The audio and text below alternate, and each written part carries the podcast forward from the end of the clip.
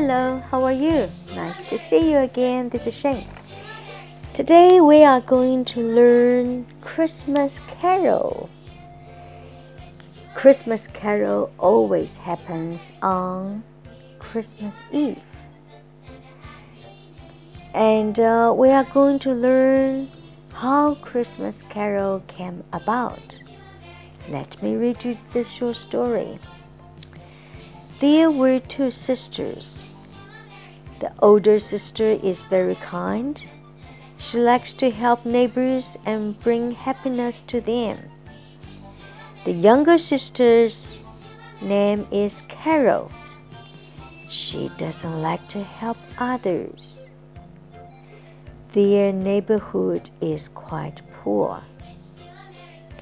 So on Christmas Eve, older sister decided to sing Christmas songs to her neighbors to cheer them up. This custom had carried on many years. One year on Christmas Eve, the older sister is too sick to sing. Her younger sister Carol decided that she would help.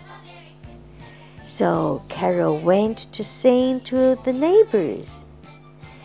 And the neighbors were surprised to see Carol.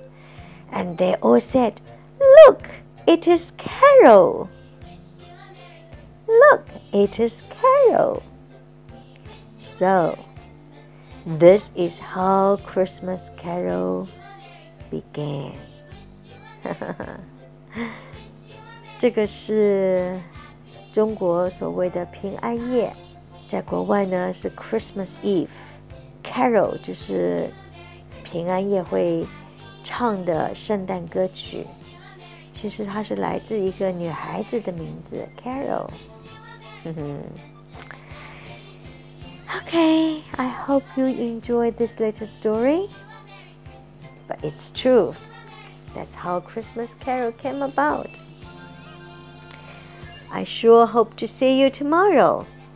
Hope you enjoy this little story and gain some glimpse of understanding into this custom.